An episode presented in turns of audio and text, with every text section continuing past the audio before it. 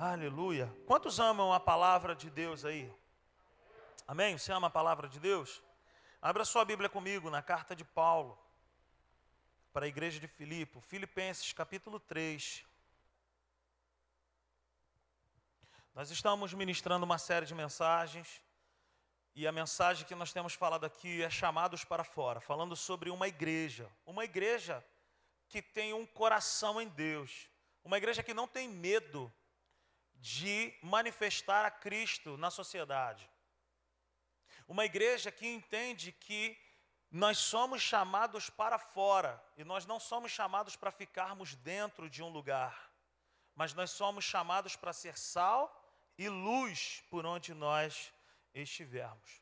Mas para que isso aconteça, nós precisamos amadurecer, nós precisamos crescer, nós precisamos aprender com Cristo para que nós possamos brilhar nesse mundo aí fora.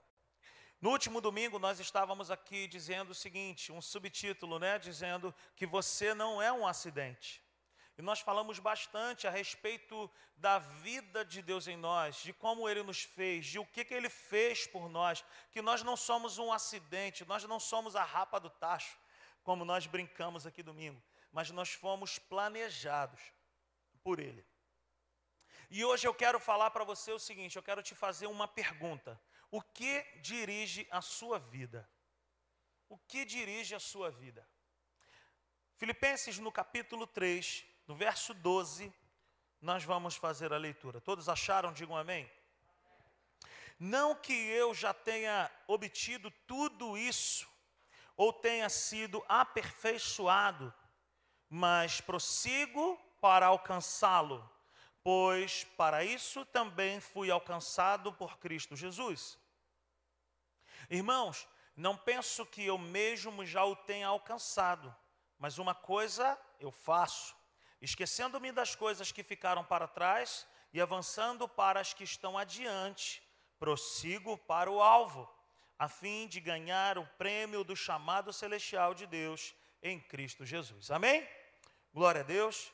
Então, eu quero te dizer o seguinte: que todo homem sem propósito, ele é um homem perdido, é um homem sem senso de destino. Um homem sem propósito, sem um senso de destino, é um homem sem direção, Marcelinho. Ele é como um barco sem leme. Ele é um nada. Ele é um ninguém.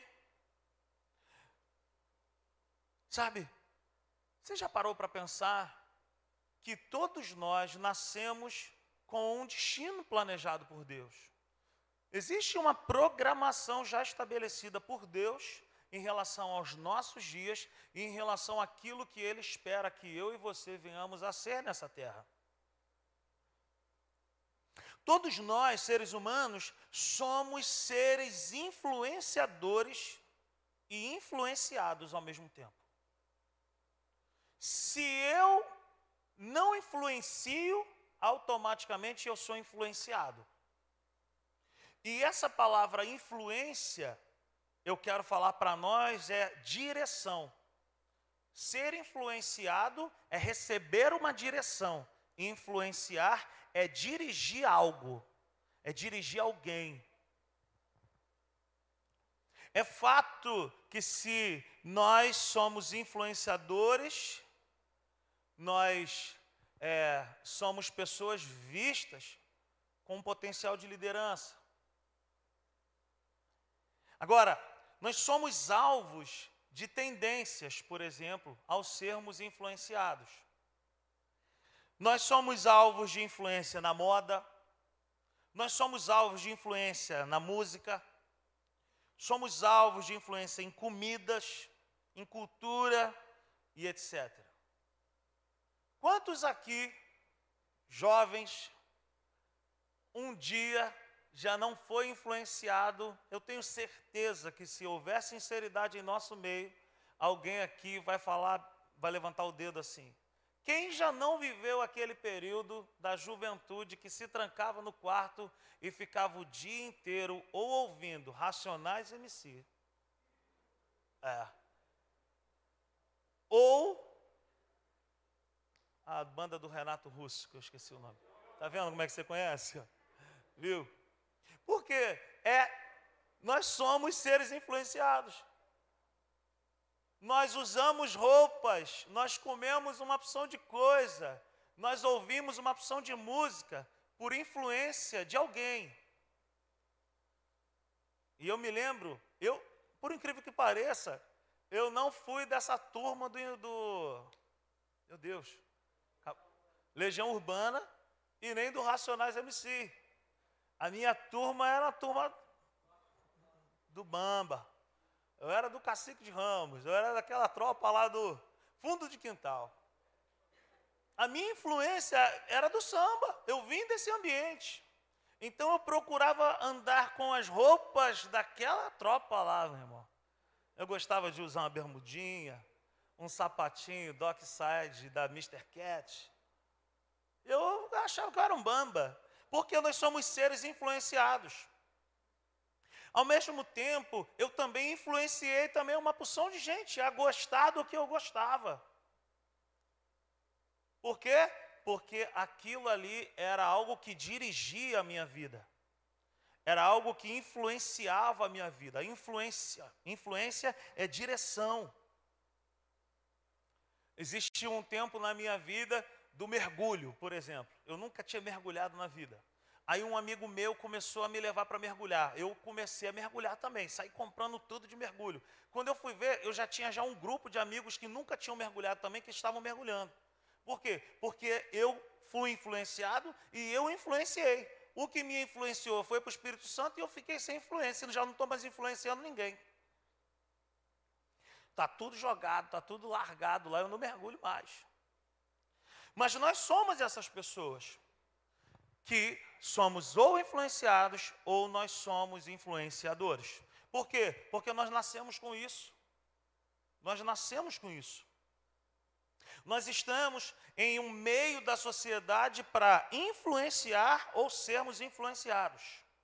Influência é direção, é dirigir ou ser dirigido, é controlar ou ser controlado. Sem a gente imaginar nós fazemos coisas com base na influência. Nós somos dirigidos por aquilo que prende a nossa atenção. Vamos repetir isso? Nós somos dirigidos por aquilo que prende a nossa atenção.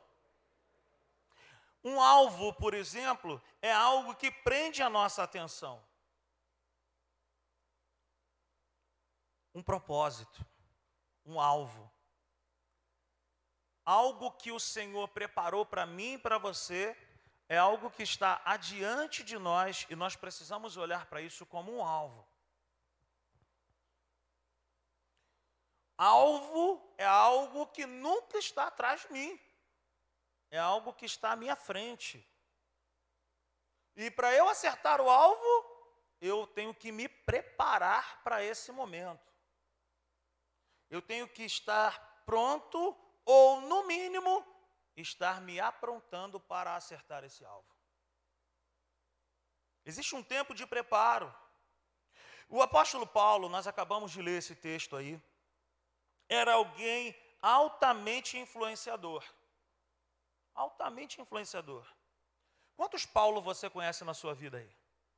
Levanta as mãos aí, eu conheço alguns. Por que será que essas pessoas receberam esse nome de Paulo. Era uma pessoa altamente influenciadora. Era acompanhado de vários discípulos. Os seus escritos nos inspiram até hoje, sim ou não? Eu amo as cartas paulinas. Quem mais escreveu no Novo Testamento foi o apóstolo Paulo. Esse homem era altamente influenciador. Mas isso só foi possível pois ele se esqueceu das coisas que ficaram para trás. Por que, que Paulo era alguém que influenciou uma geração e continua influenciando até hoje? Porque ele é o maior exemplo para nós de se esquecer das coisas que ficaram para trás. E eu quero te dizer nessa noite, querido, que se eu tenho um propósito de Deus na minha vida, eu preciso me esquecer das coisas que ficaram para trás e eu preciso focar naquilo que está proposto para mim, à minha frente. Se esqueça das coisas que ficaram para trás, por favor. Não olhe mais para trás. Você corre um sério risco de, de, de bater. Quem aqui dirige olhando para trás? Quem aqui dirige e no seu carro tem um retrovisor? Faça um sinal com as suas mãos. E qual é o tamanho de um retrovisor? Esse é de caminhão, Hugo. Quantos aqui dirigem e de vez em quando ficam olhando, prestando atenção no retrovisor? Porque o retrovisor, ele nos remete ao que está atrás. Em proporção, em comparação, qual é o tamanho de um retrovisor para um para-brisa? É muita diferença. Porque o para-brisa aponta para o que está. Vamos lá, gente. À frente. Ninguém dirige olhando para trás o tempo inteiro. Nós olhamos, mas focamos logo em seguida para frente. Porque se eu não olho para frente, eu bato. Quem vive olhando para trás, vive sofrendo um acidente na vida. Quem vive focado no que ficou para trás, no que aconteceu lá atrás, é uma pessoa perdida. Você corre um risco de bater.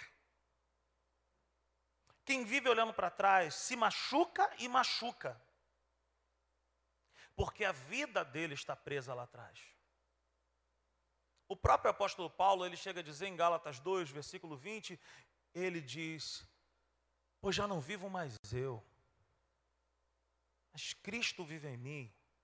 E o viver que eu vivo agora na carne, eu vivo pela fé no Filho de Deus o que, que ele está dizendo? Ele falou: olha, a minha vida agora é o seguinte, é o que está à frente. Eu não vivo mais olhando para trás. Então, veja bem, o apóstolo Paulo não teve uma crise de amnésia ao dizer, esquecendo-me das coisas que ficam para trás. Ele não teve uma crise de amnésia. Ele não levou uma paulada na cabeça e perdeu a memória. Não foi isso que aconteceu com ele. Não, diga comigo, não foi isso que aconteceu com ele. Quando o apóstolo Paulo diz, ô Igor, que ele, esquecendo-me das coisas que ficam para trás, ele está dizendo assim: olha, eu decidi dar mais atenção para as coisas que estão adiante de mim do que ficar olhando para trás. Foi uma decisão que ele tomou. As coisas que ficaram para trás não sumiram da mente dele, não sumiram. A vida dele não foi apagada. Ele não dormiu e acordou sem lembrar de nada que ele tinha vivido. Mas ele decidiu não mais olhar para trás. Por isso que ele fala: esquecendo-me, não foi ninguém que o fez esquecer foi ele que quis esquecer. Todos os dias ele olhava para frente. Quanto mais eu olho para frente, mais eu apago as coisas que ficaram para trás. Olhe para frente. Seja influenciado por algo que está à frente. Não fique preso no seu passado. Isso não faz mais parte da sua vida. Como o apóstolo Paulo decida dar mais atenção ao que está proposto para você do que ficar olhando para trás. A única coisa que Satanás ainda pode ter alguma influência na nossa vida de nos prender é quando ele acessa o nosso passado e nos faz ficar pensando nele. Porque a única coisa que ele sabe é do nosso passado. Mas em comparação com o nosso futuro que está proposto, não tem comparação. Eu não sei se você entendeu isso. O teu passado pode ter sido terrível, mas o que Deus tem proposto para você é superabundantemente melhor. é infinitamente melhor. Mas eu só acesso o meu futuro, eu só vivo agora, o meu presente e o meu futuro, quando eu deixo de olhar para trás. Existe um alvo à nossa frente. Como ele fazia isso? Como que o apóstolo Paulo fazia isso? Simplesmente ele tinha um alvo. Ele não desfocava, Hugo, daquilo que estava diante dele. Ele não variava, Elias, daquilo que estava à frente dele. Quem é que tem um alvo? É aquela pessoa que é destemida, focada, constante e madura.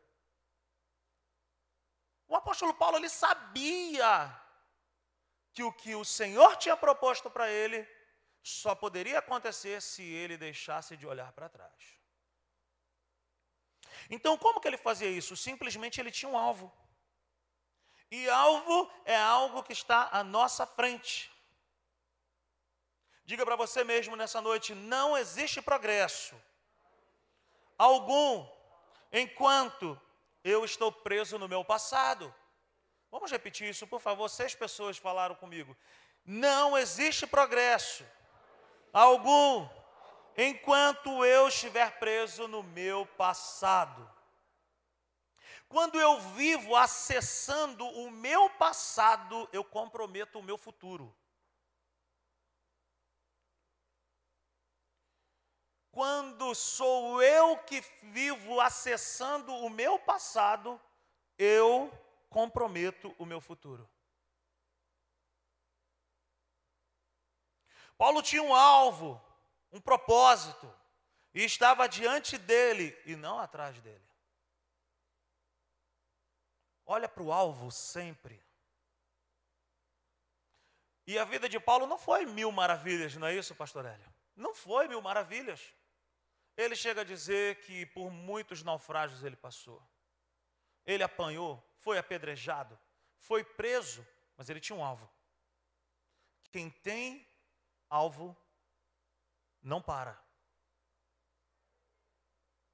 Passa por dificuldades, passa por adversidades, mas não para. Paulo tinha um alvo, um propósito, e estava diante dele, e não estava atrás. Olhe sempre para frente. Eu não posso viver preso no meu passado, por pior que ele seja. Não posso viver preso no meu passado, por pior que ele seja. Eu não posso viver preso, eu não posso mais celebrar o meu passado, eu não posso mais lembrar do meu passado e sentir saudade.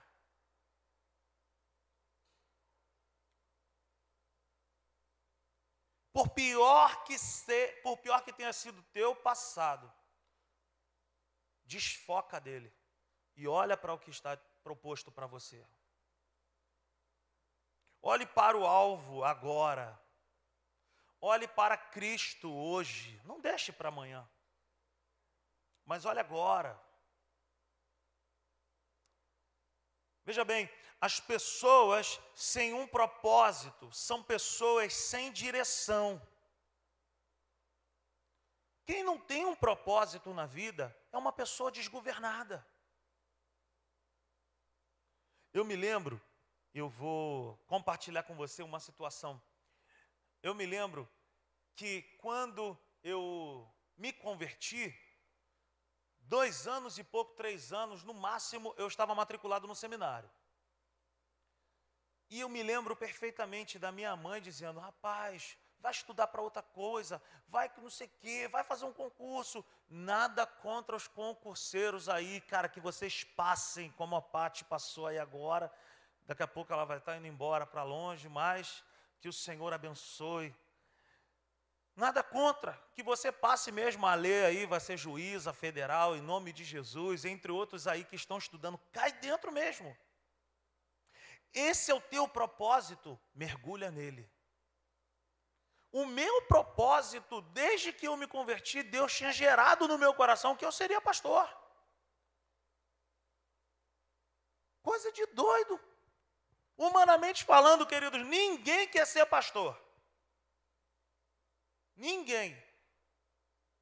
Humanamente falando, ninguém quer ser pastor. É ou não é, pastor Hélio? Tem que ter chamado, meu irmão. Tem que amar, tem que amar pessoas. Eu vejo uma opção de gente que fala assim: eu, quero, eu tenho maior sonho de ser pastor. Cara, mas se tu não gosta de resolver o problema dos outros e não gosta de conversar com os outros, não tem como ser pastor. Porque procura por conversa o tempo inteiro. E eu me lembro que a minha irmã que está aqui, ela falava para mim assim: vocês sabem que aqui na igreja, eu sou o Rodrigo, o, o pastor Rodrigo, o Brito, mas em casa os meus irmãos me chamam de baby. E eu me lembro que a minha irmã, por várias vezes, ela chegava para mim e falava assim: baby, vai fazer uma prova, vai estudar para um concurso, cara. Eu falava, Zana, Deus me chamou para ser pastor. Um dia eu vou ser pastor.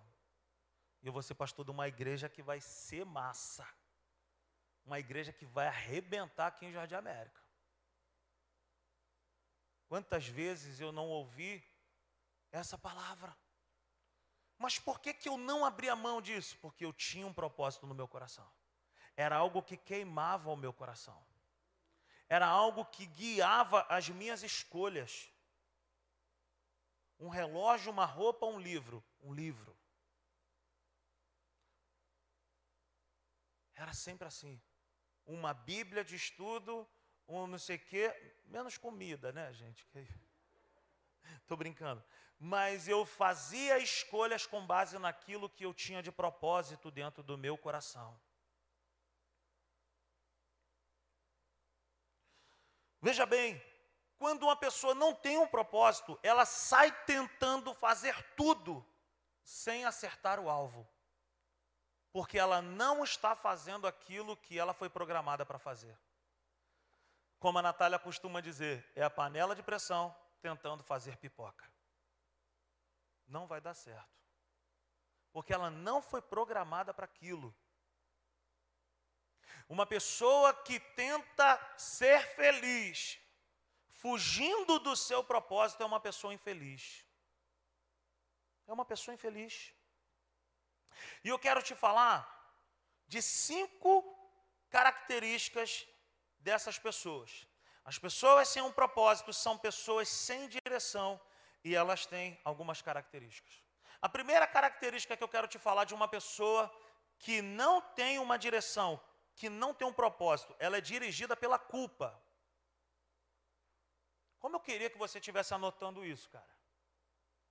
Eu vou mais uma vez falar. Aqui na Simples Igreja, nós temos uma cultura de anotar mensagem. Quem já é, quem foi visitante ganhou um caderninho. O caderninho é para trazer, para anotar a mensagem. Não é para anotar a tua receita de bolo. É para anotar a mensagem. Anote a mensagem. Uma pessoa sem direção, sem propósito, ela é uma pessoa cheia de culpa. Pessoas que são presas a uma vida de remorso, a uma vida de vergonha, dirigidas pela culpa e manipuladas pela vergonha. É uma pessoa que é cheia de culpa na sua vida. É uma pessoa que vive olhando para trás e nunca consegue olhar para frente. Por quê? Porque ela se sente culpada, ela tem muito peso em cima dela, ela é muito embaraçada com as coisas passadas. O apóstolo Paulo ele tinha um passado terrível. Foi ele que concordou com a morte de Estevão. O texto diz que ele estava presente. E não satisfeito, ele tinha cartas para prender outros discípulos. Olha o passado desse homem. Perseguidor, costumo brincar dizendo que foi o primeiro terrorista. Não podia ver um crente, queria a morte. Ele tinha um passado terrível, sim ou não? Mas ele decidiu entregar para Jesus o seu passado e passou a viver baseado no perdão de Jesus. Talvez você seja uma dessas pessoas que vive olhando para trás, presa à culpa de coisas que você fez lá atrás. Deixa eu te falar, quando eu digo de culpa, eu estou dizendo de coisas que não tem mais como resolver. Mas se você tem algo que você pode resolver, resolva. Talvez você tenha um problema com alguém, uma dívida com alguém, paga. Porque Jesus não paga real para os outros. Não adianta se converter e dizer para o amigo, falar assim, fulano, olha só, pô, estou com aquela dívida contigo, é daqueles 1.500 reais, cara. Mas deixa eu te falar, eu me converti, cara. Entreguei minha vida para Jesus. E tu sabe como é, né, cara? A Bíblia diz que Jesus pagou todas as minhas dívidas, inclusive a tua. Não faça isso. Eu não estou falando dessa culpa. Eu estou falando de coisas que você não consegue mais mexer, de erros que você cometeu lá atrás, que não tem mais o que fazer. Então o apóstolo Paulo era uma dessas pessoas, não tinha mais como trazer Estevão, por exemplo, de volta. Já foi feito, mas não foi por isso que ele deixou de ser amado por Deus, porque ele tomou posse pela fé do perdão. Ele decidiu entregar para Jesus e viveu baseado no perdão. E eu recebo o perdão de Deus pela fé. Eu não sinto calafrios dizendo, nossa, foi agora. Recebi o perdão. Não. Eu tomo posse pela fé. Nós podemos até lembrar do passado, mas não temos compromisso ou obrigação nenhuma de se tornar escravo dele.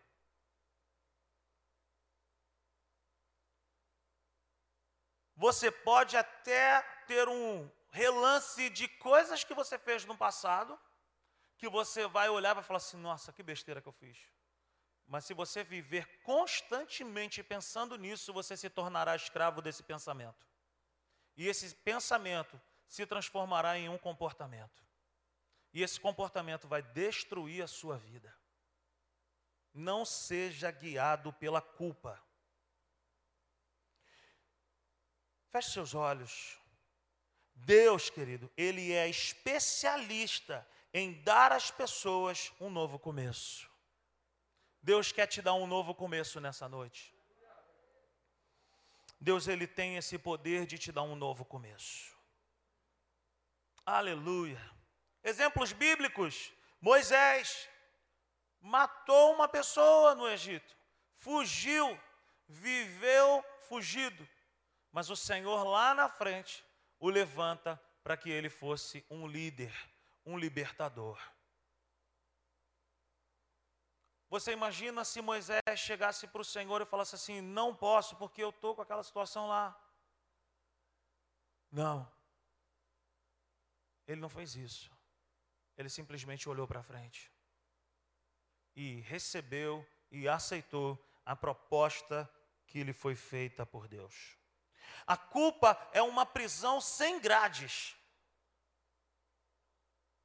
O salmista Davi, no Salmo de número 32, dá uma olhada comigo lá, Salmo de número 32.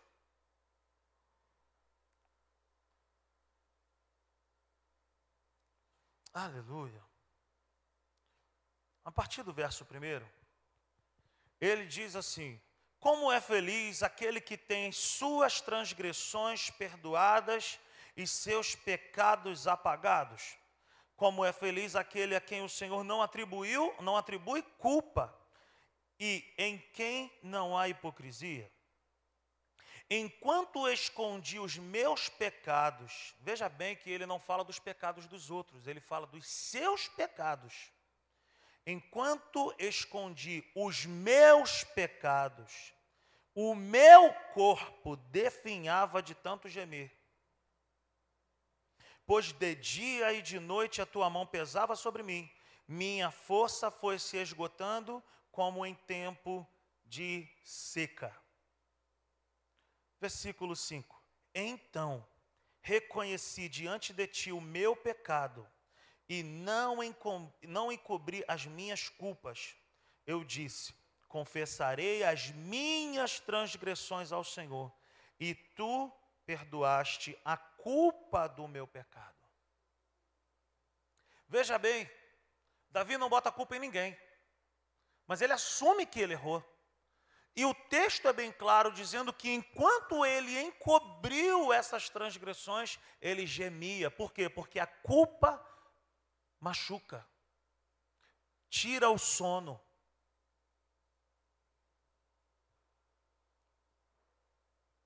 Guardar a culpa. Sabe? O que, que se faz? O que, que tem que fazer? Se arrependa. E se arrepender, não é vir aqui à frente, ah, chorar, não. Arrependimento é uma mudança de trajeto. Arrependimento, em muitas situações, você não vai precisar derramar uma gota de lágrima, mas é uma mudança aqui dentro, é uma mudança de direção. O que, que precisa fazer? Se arrependa. Eu já me arrependi. Receba cura da culpa e perdão divino. Você não vai sentir calafrio nem calor por isso. Receba pela fé. Mas de vez em quando esses pensamentos voltam. É a missão de Satanás. Ele só sabe apontar isso. Ele só sabe fazer isso. Ele não é um ser criativo como o nosso Deus é. Satanás é preso ao passado, enquanto Deus tem um futuro brilhante para nós. Já se arrependeu? Já confessou ao Senhor? Veja bem, que o salmista Davi ele fala assim: confesse a Deus. Porque confessar a Deus você pode fazer em qualquer lugar. E você não precisa ficar preocupado, porque Ele não vai te denunciar, não vai te envergonhar. Mas se arrependa diante dele, dizendo: Senhor, eu fiz isso e aquela situação me machuca, eu tenho culpa disso aí e eu não quero mais isso na minha vida. Se arrependeu? Confessou ao Senhor? É pela fé, meu irmão. Se levante hoje e viva algo novo da parte de Deus. Uma outra coisa que pessoas sem direção, ou melhor, pessoas sem propósito vivem, são pessoas dirigidas por ressentimentos e raiva. Uma pessoa sem propósito é uma pessoa em muitas situações que falta liberar perdão. E a falta de liberação de perdão é a mesma coisa que ficar olhando para trás. Não perdoo, porque eu me lembro, lá em 1986, foi numa quinta-feira, eu estava na fila para pegar aquele pratinho de arroz à la grega, farofa, maionese, molho à campanha e pernil. Era na festinha do meu amigo. Aquela pessoa entrou na minha frente e pegou o meu prato. Não perdoo. Eu não perdoo aquela pessoa que me traiu. Eu não perdoo. Eu não abro mão da minha razão. Preste atenção. Quem não perdoa se machuca. O maior prejudicado quando você não libera perdão é você mesmo, porque às vezes quem te ofendeu está lá na frente. Nem sabe às vezes que te ofendeu. É literalmente se machucar. Viver com a vida baseada em ressentimentos e raiva é o ato de se agarrar a pensamentos e situações e pessoas que já estão bem à frente mas os seus olhos e o seu coração ficaram para trás. Não faça isso. Saia dessa cadeia hoje.